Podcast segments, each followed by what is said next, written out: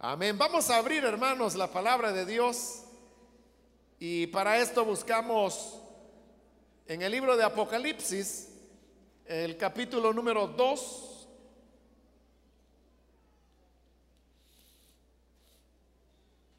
Venimos estudiando los días martes el último libro de la Biblia, que es el, el Apocalipsis. Y vamos avanzando versículo a versículo Así hemos completado ya el primer capítulo y ahora nos corresponde continuar con, con el segundo. Vamos a leer entonces en el libro de Apocalipsis capítulo 2, del versículo número 1 en adelante, que nos dice, escribe al ángel de la iglesia de Éfeso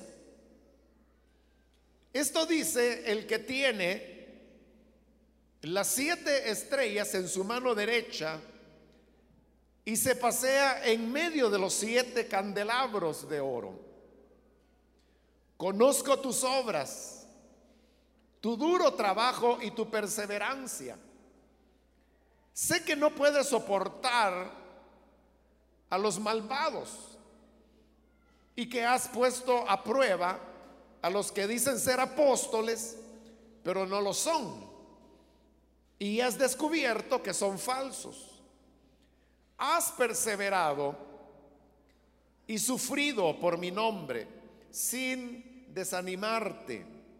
Sin embargo, tengo en tu contra que has abandonado tu primer amor. Recuerda de dónde has caído arrepiéntete y vuelve a practicar las obras que hacías al principio. Si no te arrepientes, iré y quitaré de su lugar tu candelabro. Pero tienes a tu favor que aborreces las prácticas de los nicolaitas, las cuales yo también aborrezco. El que tenga oídos, que oiga lo que el Espíritu dice a las iglesias. Al que salga vencedor, le daré derecho a comer del árbol de la vida que está en el paraíso de Dios. Amén. Hasta ahí dejamos la lectura. Pueden tomar sus asientos, por favor, hermanos.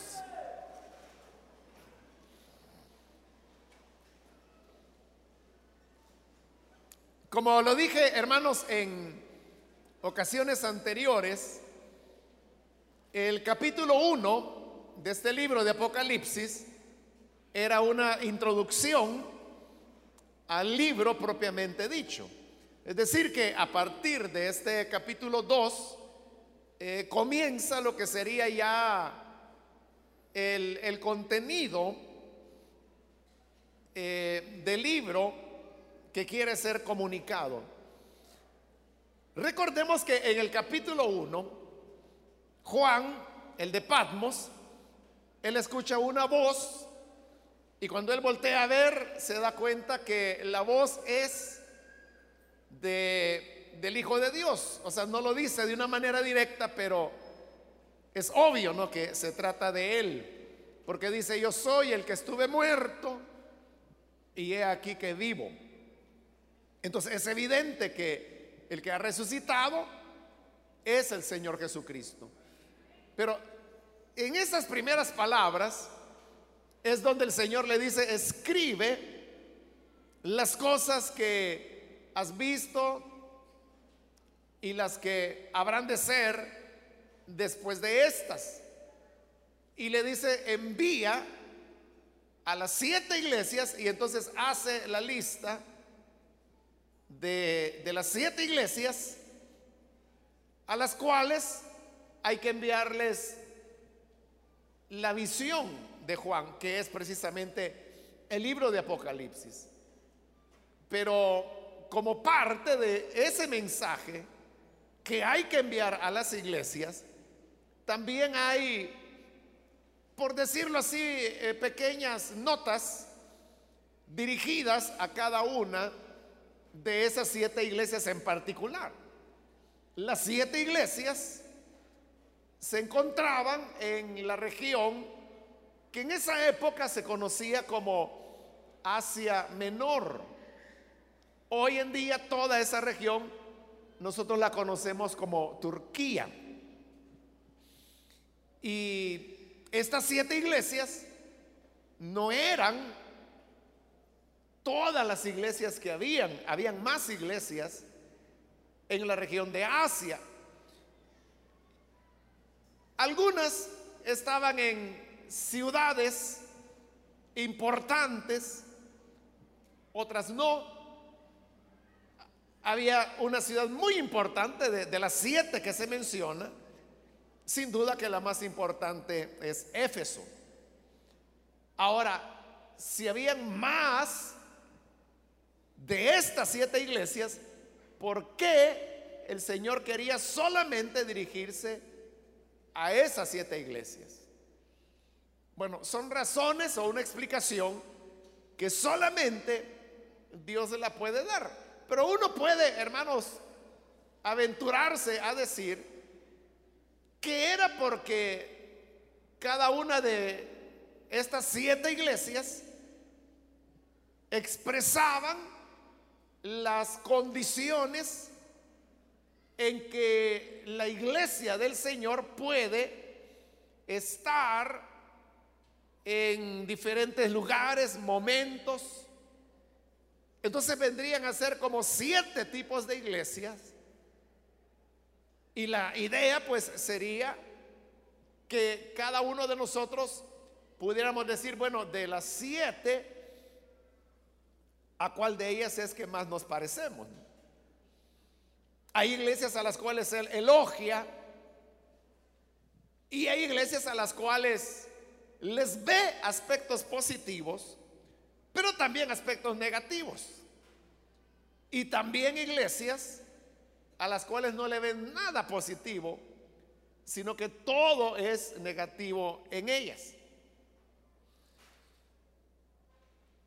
Por mencionar otra de las iglesias que estaba en la región de Asia, Asia Menor, es por ejemplo la, iglesia de Colosas, que daba muy cerca de Pérgamo.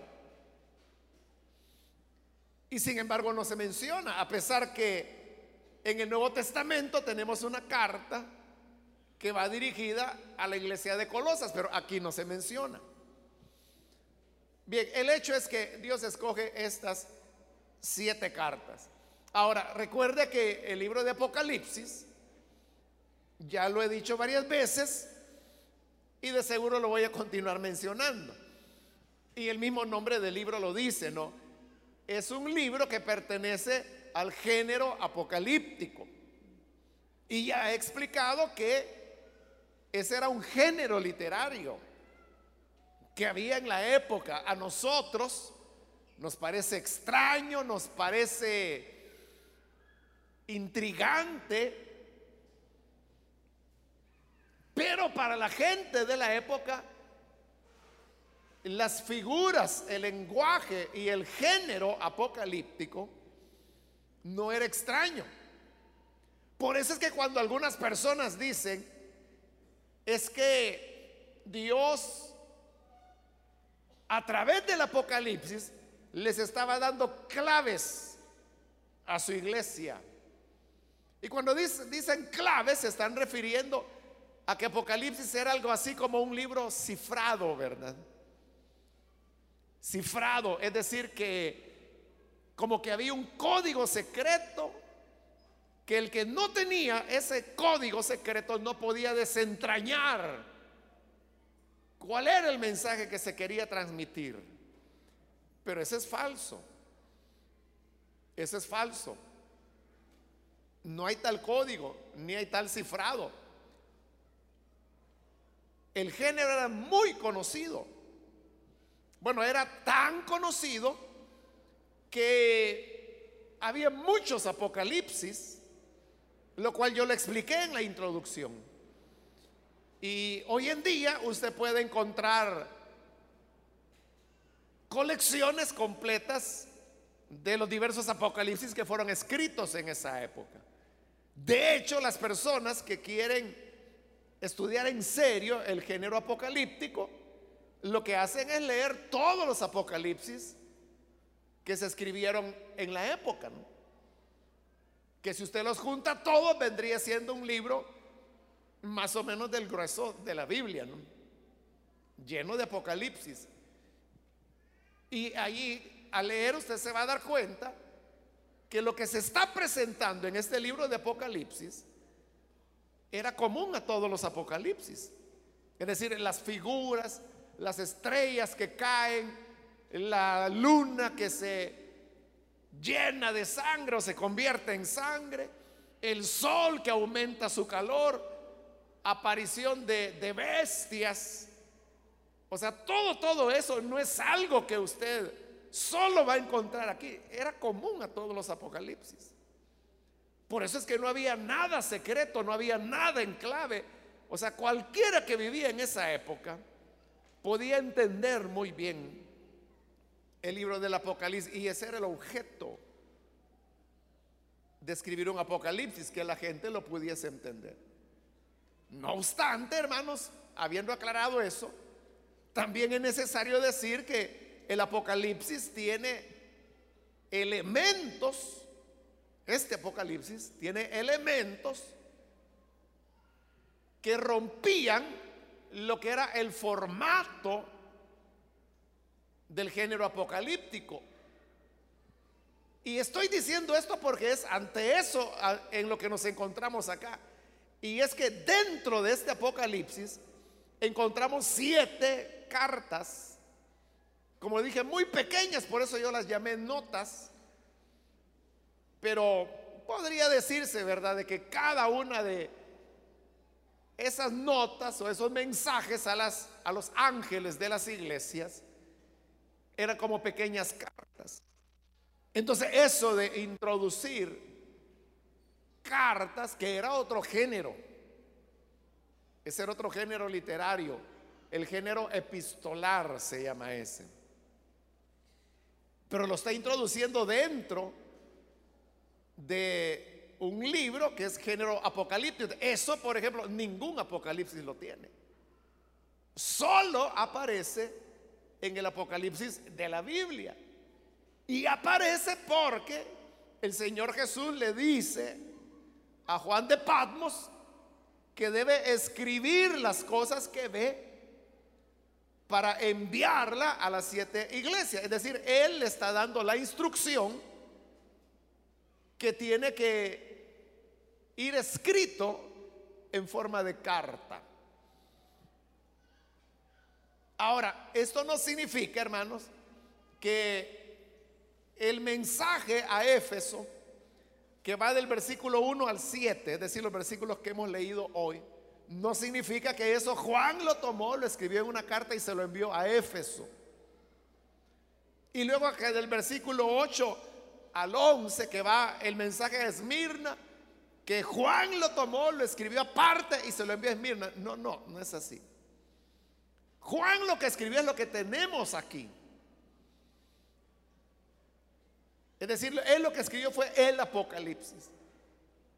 Y de lo que él escribió, se hicieron siete copias. Y cada copia fue enviada a cada una de las siete iglesias. Es decir, que originalmente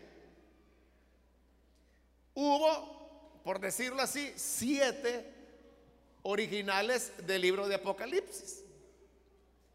Que obviamente a partir de ahí, pues, de cada uno de ellos, que era el auténtico original, se comenzaron a hacer copias de copias de copias de copias de copias, como ocurrió con todas las escrituras, y así ha llegado hasta nosotros el día de hoy. Entonces, lo que recibió la iglesia de Éfeso no solamente es el versículo 1 al 7 del capítulo 2, recibieron todo el libro y recibió también las seis cartas de las otras iglesias que no eran para ellos tampoco. Es decir, todas las iglesias, las siete iglesias, pudieron leer lo que el Señor les decía a cada una de las otras iglesias que estaban en la misma región. Habiendo aclarado estas cosas, veamos entonces el capítulo 2. El versículo 1 comienza diciendo, escribe al ángel de la iglesia de Éfeso. Siempre, hermanos, ha sido una pregunta que la iglesia se ha hecho de, de, por qué o a qué se refiere el libro de Apocalipsis cuando el Señor dice, escribe al ángel. Sabemos, hermanos, que la palabra ángel en el original lo que significa es mensajero. Es decir, que los ángeles, los seres angelicales, son mensajeros que traen de parte de Dios un mensaje para la humanidad. Pero también mensajero puede ser un ser humano. Por ejemplo, Isaías profetizó y dijo, he aquí, refiriéndose al Mesías, he aquí yo envío a mi mensajero delante de tu faz. Pero ese era Juan el Bautista. Era un hombre, pero note, se le está dando también el título de mensajero, igual que se le da a los ángeles. Entonces, cuando dice, escribe al ángel de la iglesia de Éfeso y lo va a repetir con el ángel de Esmirna, el ángel de Pérgamo, el ángel de Tiatira, etcétera, las siete iglesias. ¿Quién era el ángel? Si se trata, si quisiéramos entenderlo literalmente, que ángel es un ser angelical. Entonces, el problema es que mucho de lo que ahí se dice no se aplica a ángeles. Como por ejemplo, aquí mismo lo podemos ver en este mensaje a Éfeso, donde le dice, recuerda de dónde has caído. Y nosotros sabemos que los ángeles del Señor son incorruptos, es decir, no pueden caer, no caen. Y si no pueden caer, no puede ser que a él se le dijera, recuerda de dónde has caído, porque no caen. Pero también, hermanos, hay otro tipo de expresiones como, por ejemplo, muchos llamados al arrepentimiento. Y un ángel no se le puede llamar al arrepentimiento porque ya lo dije, son incorruptos, no pueden pecar. Entonces, ¿de qué se van a arrepentir?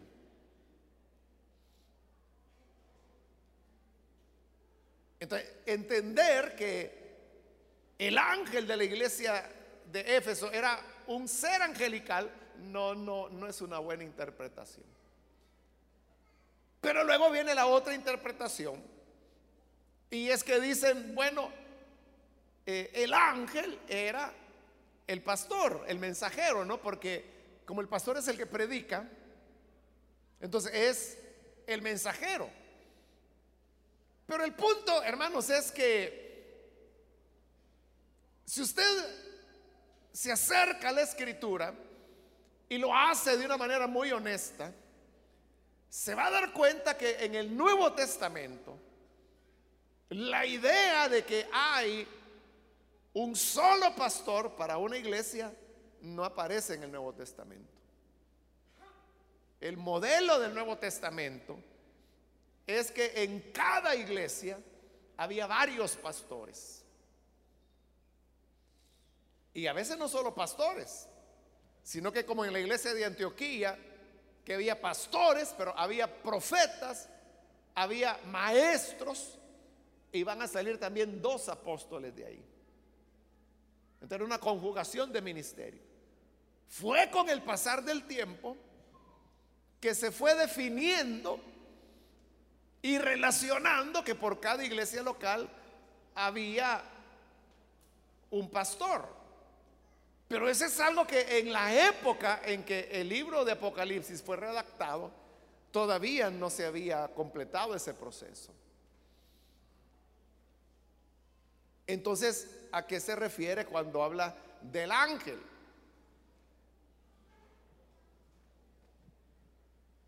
Había algo, hermanos, en la cultura mediterránea, que es donde se escribió el libro de Apocalipsis,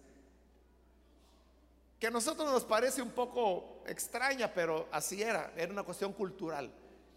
Y, es lo que se llamaba, era, era una visión corporativa. Y esto lo que hacía era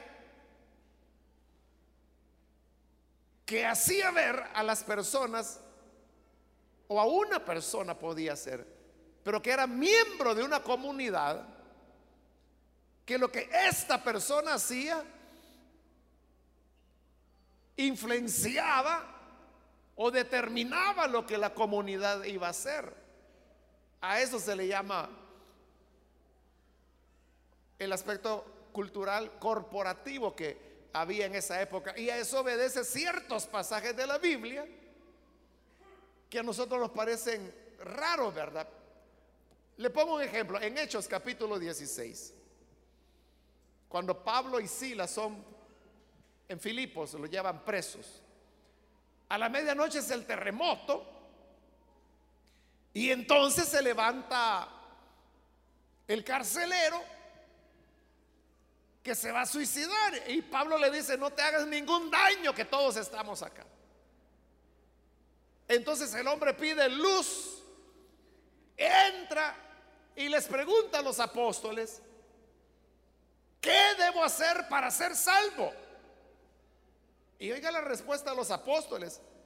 Le dicen, cree en el Señor Jesucristo y serás salvo tú y tu casa.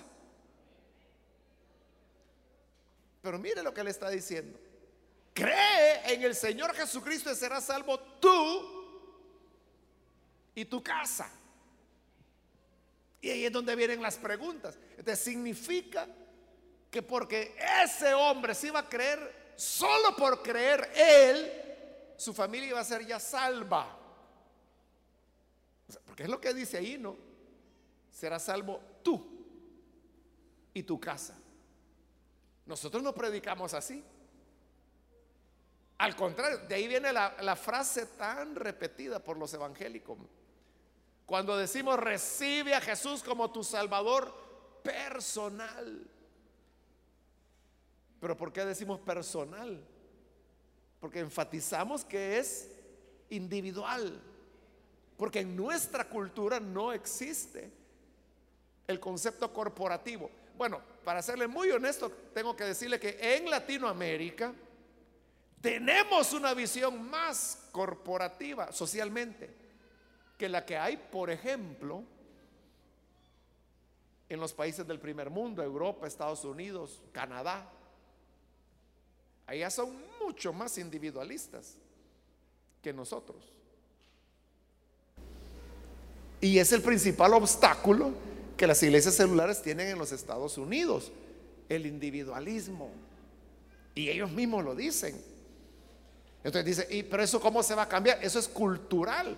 Y cambiar algo que es cultural, eso puede tomar 50, 100, 150 años.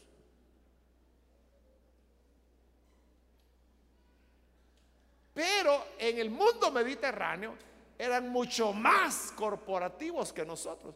Porque nosotros qué decimos? Cree en Jesús y Él te perdonará tus pecados. Pero no decimos nada de su familia. Pero ahí que decían, cree en el Señor Jesucristo y serás salvo tú y tu casa. ¿Y qué ocurrió esa noche? Dice que creyeron y todos fueron bautizados la misma noche. ¿Por qué razón? Porque lo que hacía el jefe de familia, lo hacía toda la familia. O tal vez usted se ha preguntado, y ahí estamos ya mucho más avanzados en el tiempo, ya casi en la Edad Media, ¿no? Bueno, después de la Edad Media. Ya en el Renacimiento, durante la Reforma. ¿Por qué los grandes reformadores le apuntaban a los reyes o a los príncipes? ¿Por qué cree usted que, por ejemplo, todos los comentarios de Calvino están dedicados a algún rey o algún príncipe? Igual que las obras de Lutero, de Zwinglio, todos los grandes reformadores sus obras las dedicaban. Porque la cuestión era esta, que si se convertía un príncipe, convirtiéndose ese príncipe, toda la gente de la provincia llegaba a ser de esa fe. Y si se convertía el rey, era el reino. Y si se hubiese convertido el emperador, que era Carlos V en esa época,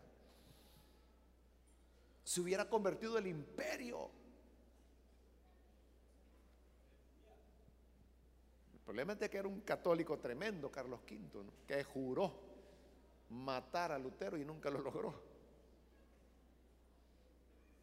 Esa es la identidad corporativa. Ahora, le estoy explicando todo eso porque cuando habla de el ángel, muchos lo interpretan que el ángel o el mensajero no lo ven como una persona como nosotros queremos verlo desde nuestra perspectiva cultural, sino que lo ven desde ese punto de vista de la época, de la cultura, corporativamente. Entonces, el ángel realmente no era un, ser angelical, que ya vimos que no puede ser, pero tampoco era el pastor, sino que era que en el ángel estaba representada la iglesia. Porque en realidad, en realidad, aunque la carta va dirigida al ángel, lo que le está diciendo al ángel en realidad se lo está diciendo a la iglesia. Pero ¿por qué le llama ángel a la iglesia? Porque la iglesia es el mensajero de Dios en la tierra. Es el mensajero, es el ángel. Bueno, eso por mencionarle algunas de las explicaciones que se han tratado de dar. Pero ahora vamos al contenido. Esto dice el que tiene las siete estrellas en su mano derecha y se pasea en medio de los siete candelabros de oro. En todas las cartas se toma algo que ya fue presentado en el capítulo primero, como introducción a la carta. Y como cierre a la carta, se va a tomar algo que se va a presentar después. Entonces, lo que se está tomando en la introducción a la carta a Éfeso es tomado del capítulo 1, porque allí es donde ya vimos el que tiene las siete estrellas en la mano derecha y que se pasea entre los siete candelabros. Él dice esto, conozco tus obras. En las siete cartas vamos a encontrar esa expresión. Conozco a las siete iglesias, le dice, conozco tus obras. Las cartas tienen elementos comunes, es decir, que están en todas las cartas. Uno de esos elementos comunes es esa frase, conozco tus obras, aparece en las siete cartas. Pero, lógicamente, cada una de ellas también tiene elementos propios de, de esa iglesia. Ahora, como a las siete, el Señor les dice, conozco tus obras. ¿Qué significa eso? Que como Él tiene las siete estrellas en su mano derecha y Él se pasea entre los siete candelabros que ya vimos, se nos dijo que son las iglesias. Significa que Jesús siempre se está paseando entre sus iglesias. Y porque Él se pasea en medio nuestro, conoce nuestras obras. Conoce lo que somos, lo que hacemos, lo que no hacemos. No hay nada que esté encubierto a Él. Todas las cosas resplandecen alrededor de Él, de manera que no hay forma en que nos podamos esconder. Usted puede decir, yo voy a ir a la iglesia y yo voy a fingir que estoy bien, aunque estoy hecho lata. Pero el Señor dice, yo conozco tu realidad, conozco tus obras. Conoce lo bueno y conoce lo malo. Entonces le comienza mencionando a Éfeso lo bueno que hace. Le dice, tu duro trabajo, tu perseverancia, sé que no soportas a los malvados, has puesto a prueba a los que se dicen ser apóstoles y resulta que no lo son. Has descubierto que son falsos.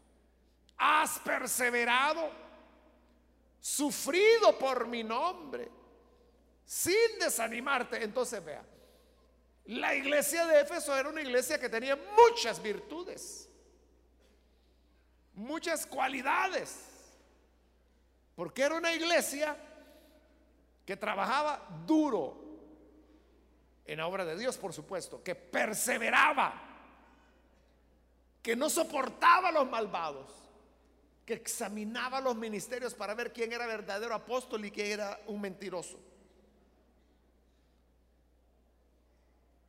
Que había sufrido por el nombre del Señor y que a pesar de eso no se había desanimado. Ese conjunto, hermanos, de cualidades. Si una iglesia las tuviera, uno diría, esa es una iglesia fabulosa.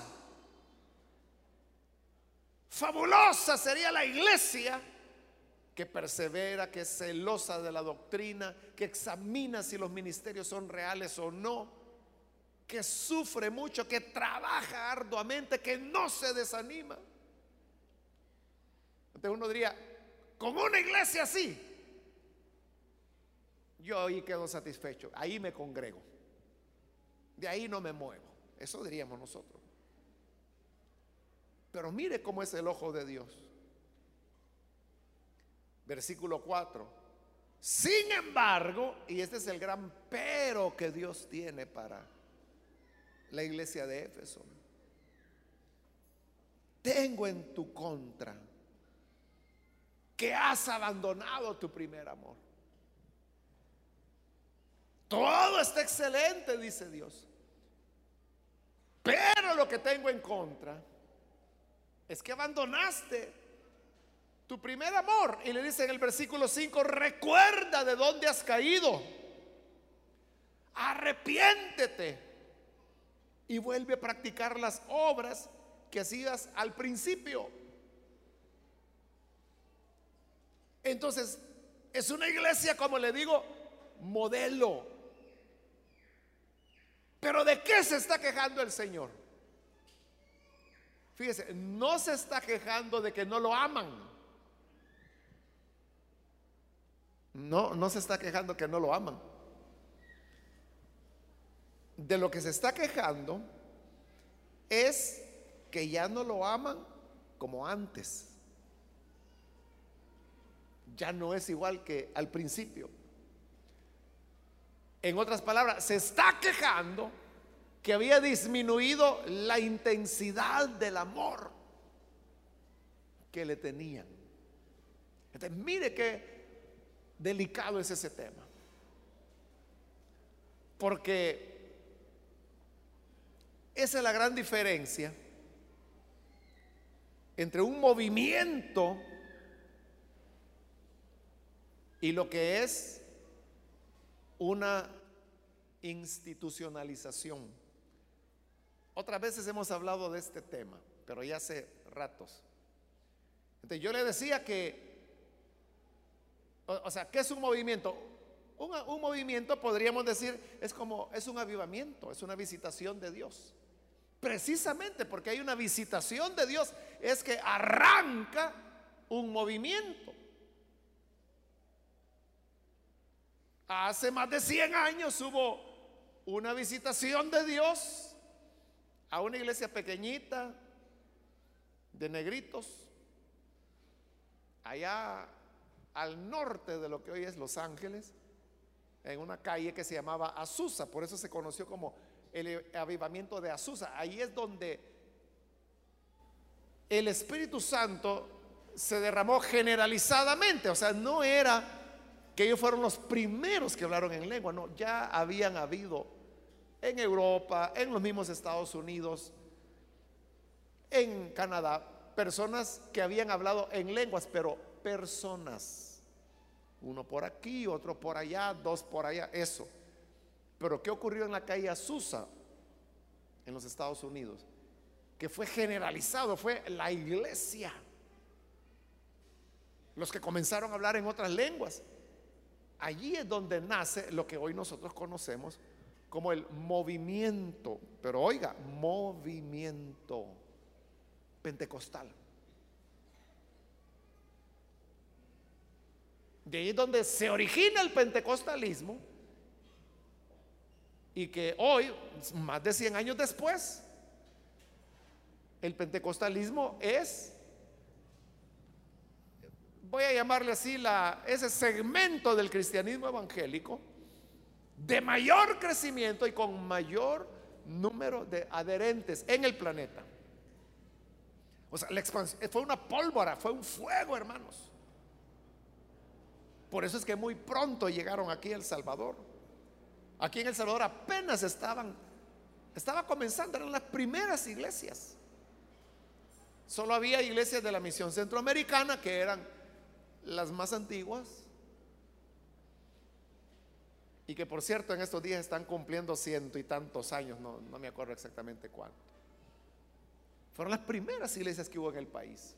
Estoy hablando de 1896. Luego vinieron los bautistas como tres, cuatro años después. Y ya en el siglo XX vienen los pentecostales, que viene ya como asamblea de Dios. Bien interesante la, la historia de cómo las asambleas de ellos llegan al Salvador, porque es un salvadoreño de allá del área de Sonsonate que va a los Estados Unidos a pedir que se abra una iglesia de las asambleas de Dios acá. Y así es como nace la primera ahí en, en, Sonsonate. O sea, yo conozco, ahorita no me acuerdo del parentesco, pero bueno, e, este hermano al que yo conozco, él ella es un hombre de edad, muy maduro, ya bien señor. Y él es descendiente de esa familia. No sé si nieto o algo así. Del hombre que fue a los Estados Unidos a pedir que se abriera una iglesia. Pero bueno, de ahí en adelante, mire lo que ocurrió en nuestro país.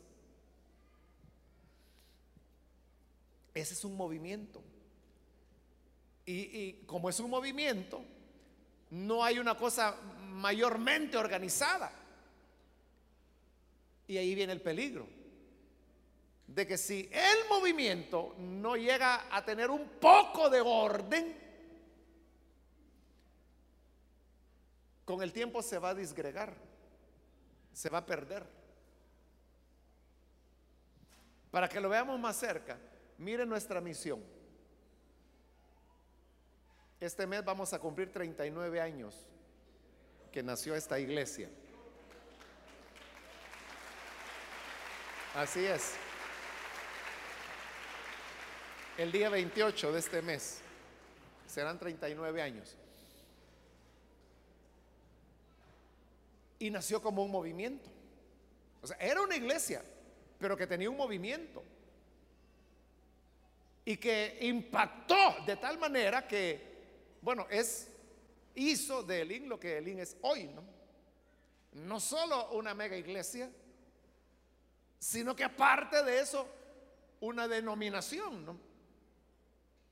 Y hoy la mayor parte de filiales de Misión Cristiana Elín están fuera del país.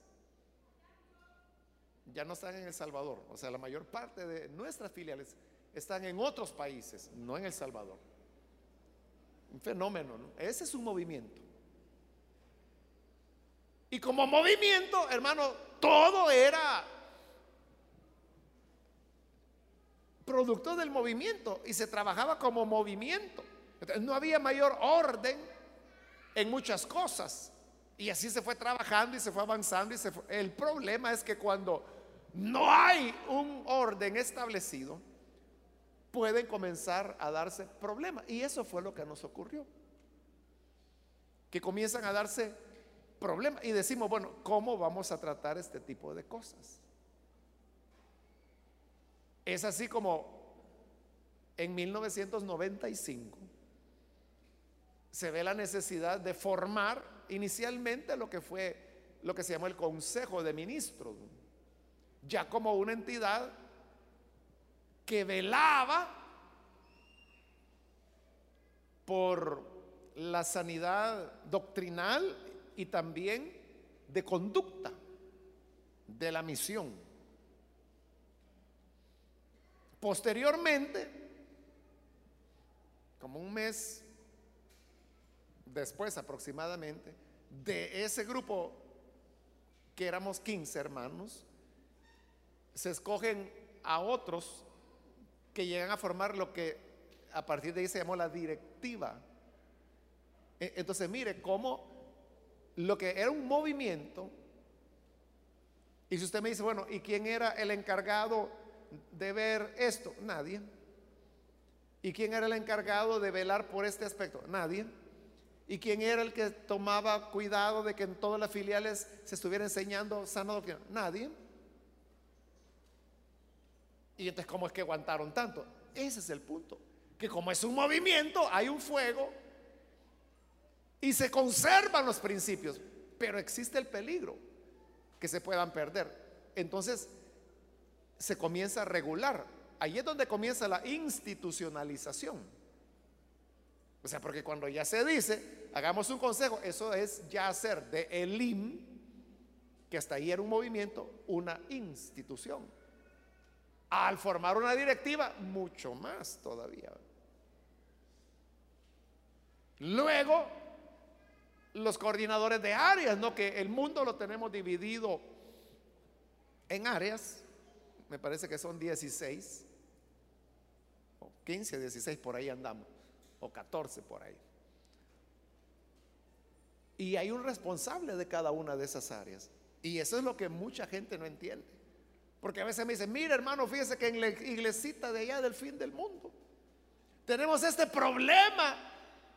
Eh, venga y ayúdenos. Díganle a su encargado, les digo yo. Y me dice, ¿y qué no es usted el pastor general? Sí, pero el encargado es fulano es que esa es la función del coordinador de área, velar por eso. Hay un hermano que desde hace rato me está insistiendo, que dice que quiere hablar conmigo y que quiere hablar. Y yo le digo, mire, ¿quiere hablarme algo de la filial? Si es algo de la filial, entiéndase con el hermano fulano, él es el encargado. No, es que yo con usted quiero hablar.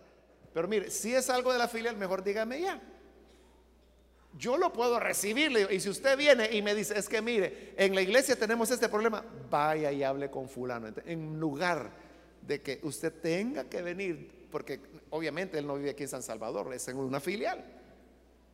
En lugar de que tenga que venir desde allá y tenga que esperar a saber cuántos meses para que yo tenga espacio para atenderlo. Mejor, si es un problema de la filial, dígame ya. Y yo le digo, ¿quién le puede atender? Ya, no tiene que esperar medio año a que yo lo atienda. Pero bien, insiste y dice que quiere hablar, a saber qué me quiere decir. Pero, ¿qué es eso? Eso es institucionalidad. Porque ya se están respetando procedimientos. O sea, ¿por qué no lo atiendo yo? Entonces, de adorno está el coordinador de área. Es que si está que cumpla su función. O, es igual que acá, que a veces me dice, es que mire, en mi sector tenemos este problema. Dígale a su pastor de zona. Es que mire, ya hablé, pero él no ayuda. Entonces dígale a su coordinador. ¿Y por qué no le dice usted mejor y así arreglan las cosas de una vez? Porque para eso está el coordinador, para que se encargue de eso. Eso es institucionalización. Ahora, uno diría, antes era más fácil. Uno le decía al pastor y plum, de una vez arreglaba la cosa. Pero eso era peligroso. Era peligroso, ¿no? Entonces la institucionalización tiene una ventaja. Y la ventaja es que da más seguridad, porque regula los procedimientos. Pero la institucionalización tiene un peligro también. O sea, las dos cosas tienen peligro. El movimiento tiene peligro y la institucionalización tiene peligro. Y las dos tienen ventajas también. El peligro de la institucionalización es que como se institucionaliza, todo puede llegar a convertirse en procedimientos. Y ya no media ningún principio de los que dieron origen al movimiento. Y eso es lo que ha hecho que los grandes movimientos se apaguen, porque se institucionalizaron. Entonces, cuando la gente dice, no, si se va a tomar una decisión, todos tenemos que votar. Eso es institucionalizar. Pero ¿qué pasa con las iglesias que todo lo deciden por votación? Pleitos eternos, hermanos. Pleitos de décadas y que nunca van a terminar. Pero uno de los principios del movimiento es que hay un hombre visionario que es el que tiene la visión y porque tiene la visión genera un movimiento. Entonces, no anda preguntando, ni la gente le anda preguntando, ¿y usted por qué decidió eso? Simplemente confían, es el siervo que Dios ha levantado y Dios lo respalda. Y punto, y ahí va para adelante. Por eso es que las iglesias que tienen ese modelo son las que avanzan más agresivamente. Pero aquellas de que tiene que pasar a esto y luego a la otra instancia Hace poco hablaba con un hermano que pertenece a una iglesia bien institucionalizada. Y él tenía que llevarme una carta y no me la llevó a tiempo. Y le dije, hermano, ¿y qué pasó con la carta? Es que mire, me dice, primero yo tengo que ir con el comité de cartas. Y ahí tienen que elaborar la carta. Después tengo que ir con el comité de revisión de la carta, donde la van a revisar. Cuando ya está revisada, entonces pasa con la secretaria que escribe o eh, tipea sería hoy, ¿verdad? Digita, es la palabra, digita la carta. Y me dice, y en todo eso yo iba y preguntaba, ¿ya está mi carta? No, venga el otro martes. Llegaba el martes, ya está mi carta. Venga mañana, que nos hemos atrasado. Hasta que llegaba, tiene mi carta. Fíjese que no se reunieron ayer los hermanos del comité de cartas hasta mañana. Total de que así lo tuvieron Total que cuando la carta se necesitaba ya había pasado el tiempo. Eso es institucionalización. Entonces, ¿cuál es el problema de eso? Que las iglesias ahí están. Siguen caminando, pero lo que hacen, ya lo hacen sin corazón. Eso es lo que el Señor le señalaba a Éfeso. trabajas duro, perseveras, no soportas a los malvados, pones a prueba a los que dicen ser apóstoles, has sufrido por mi nombre, no te has desanimado. Es decir, toda la maquinaria como iglesia seguía funcionando.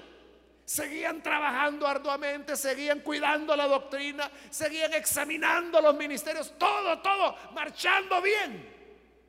Pero era ya como una máquina que caminaba y caminaba y caminaba. Pero donde ya el amor, ya le dije, no era que no hubiera amor por el Señor. Ya no era de la misma intensidad. Ese es el problema de la institucionalización. Entonces, la pregunta que debemos hacernos como iglesia es, ¿será hermanos que nos hemos institucionalizado?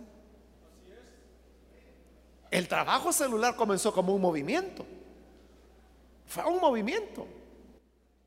Bueno, yo espero que todavía lo sea, ¿no? Pero fue algo, hermano, en que la gente estaba entusiasmada, se metían, todo el mundo, su pasión por las células.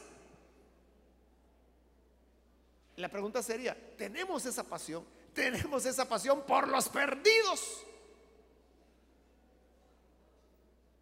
Yo, yo le haría esta pregunta. ¿Cuántos amigos llegan a su célula? O sea, no creyentes. Y no estoy diciendo que voy a invitar hermanos de otra iglesia, ese no es el fin. Amigos, ¿cuántos llegan?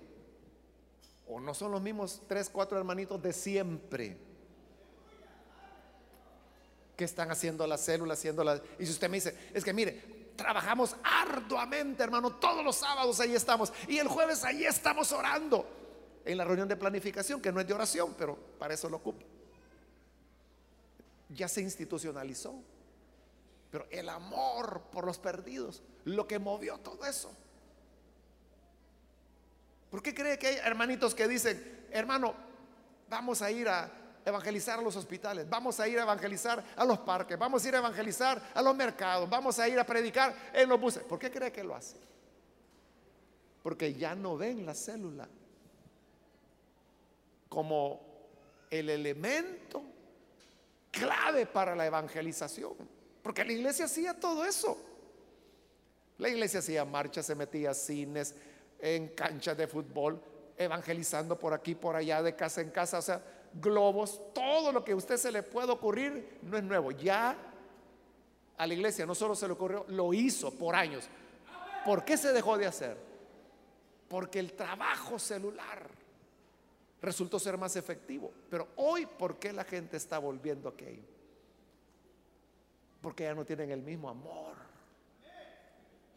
en el trabajo celular.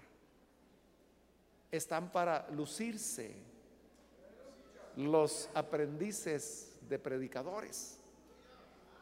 Para eso lo usan. Y por eso es que ya ni la guía usan, sino que están enseñando de a saber qué. Es que ya los hermanos ya la guía les aburre. Es que no es para hermanos. Nunca la guía se pensó para hermanos. Es para los que aún no conocen a Cristo. Pero yo sé, hermano, que ahí está. Todas las semanas. Todas las semanas. La Y ahí están los anfitriones. Todas las semanas. Abriendo la puerta de su casa. Arduo trabajo. Perseverancia. No se desaniman Igual que la iglesia de Éfeso. Pero una cosita tengo contra ti. Que ya no me amas como antes. igual es el Señor. Solo que el Señor no anda con rodeos. Sino que le dice en el versículo 5, si no te arrepientes, iré y quitaré de su lugar tu candelabro ¿Y qué era el candelabro en el capítulo 1? Era la iglesia. Entonces cuando dice quitaré el candelabro de su lugar, es que iban a dejar de ser iglesia.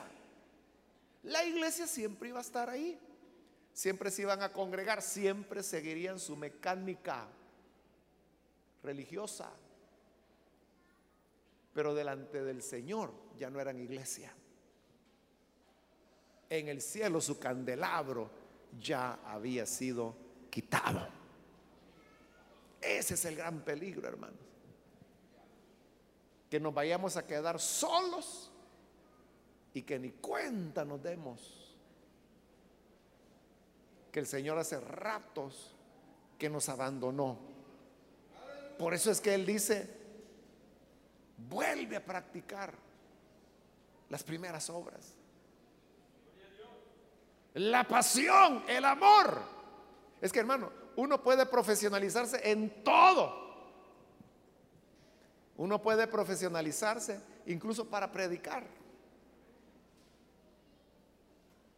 Uno puede volverse profesional de la predicación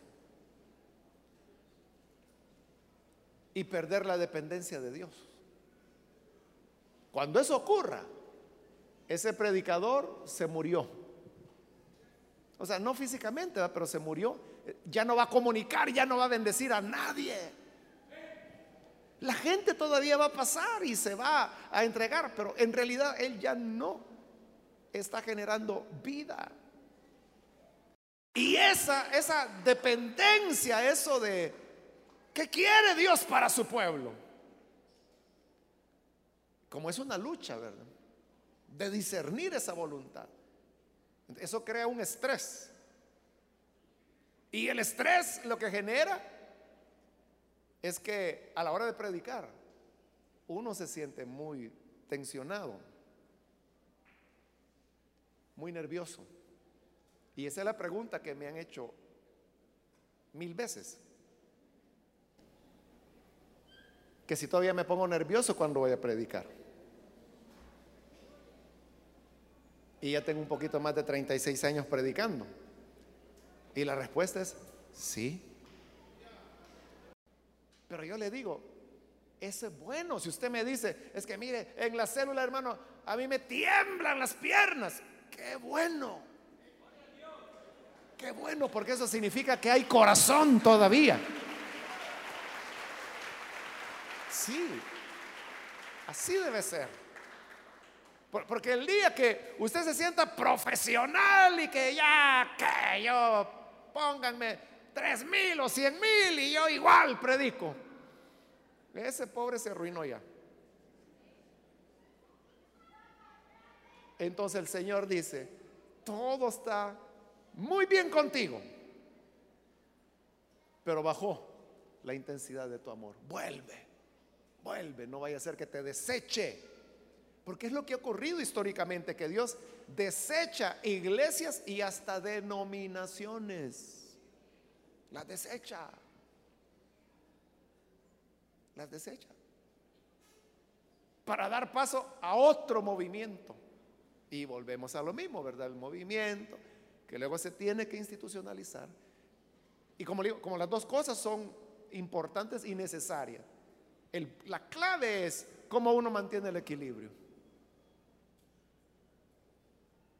De no ser tan movimiento como para no tener institucionalización que asegure el movimiento, pero al mismo tiempo no institucionalizarse tanto como para que se muera el movimiento. Es difícil, ¿verdad? Pero con la ayuda de Dios se puede hacer. Y esa es la clave, que nos mantengamos e, en los dos elementos. Si usted pregunta, institucionalmente el IM, yo le diría es muy débil, o sea, es primitivo ese IM, institucionalmente. Pero esa, esa pequeña institucionalidad, esa primitiva institucionalidad, nos ha ayudado en los últimos 21 años creo que son ya, a mantenernos hasta el día de hoy. Y no se hubiera podido afrontar las luchas de los últimos 21 años si no fuera por ese elemento, aunque primitivo y débil, pero está. Probablemente a futuro, hermanos, haya necesidad de fortalecer aún más esa institucionalidad. No lo sé. Y si eso hará bien o hará mal, no lo sé. Quiera Dios que nos dé sabiduría o le dé sabiduría a los que nos sucedan, para que ellos sepan continuar trabajando arduamente, pero no por una cuestión mecánica, sino porque el amor hacia Cristo sigue ardiendo. Amén, hermanos. Todavía quedan ahí unos dos o tres versículos, pero ya me pasé del tiempo realmente. Ahí habla de los nicolaitas, pero los nicolaitas lo vamos a hallar de nuevo en el versículo 16 del mismo capítulo. Ahí primero Dios nos queda el lugar de explicárselo. Vamos a llegar hasta aquí. Vamos a orar, vamos a cerrar nuestros ojos. Padre, te damos las gracias por esta persona que está aquí al frente, como también aquellas que a través de televisión o radio están escuchando tu palabra y han llegado a entender que esta es una relación no de prácticas, no de liturgias, sino de amor, de amor por ti que jamás se vaya a acabar. Nuestro amor porque podemos llegar a ser expertos, tener práctica en los asuntos religiosos y del Evangelio, pero ya no tener corazón y estarlo haciendo solo por rutina y no porque en verdad nuestro amor se mantiene vivo como al principio. Danos, Señor, tu primer amor. El primer amor que tuvimos,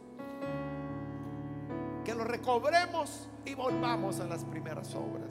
Y que así nos mantengamos siempre, cada día de nuestra vida. Por Jesús nuestro Señor lo pedimos.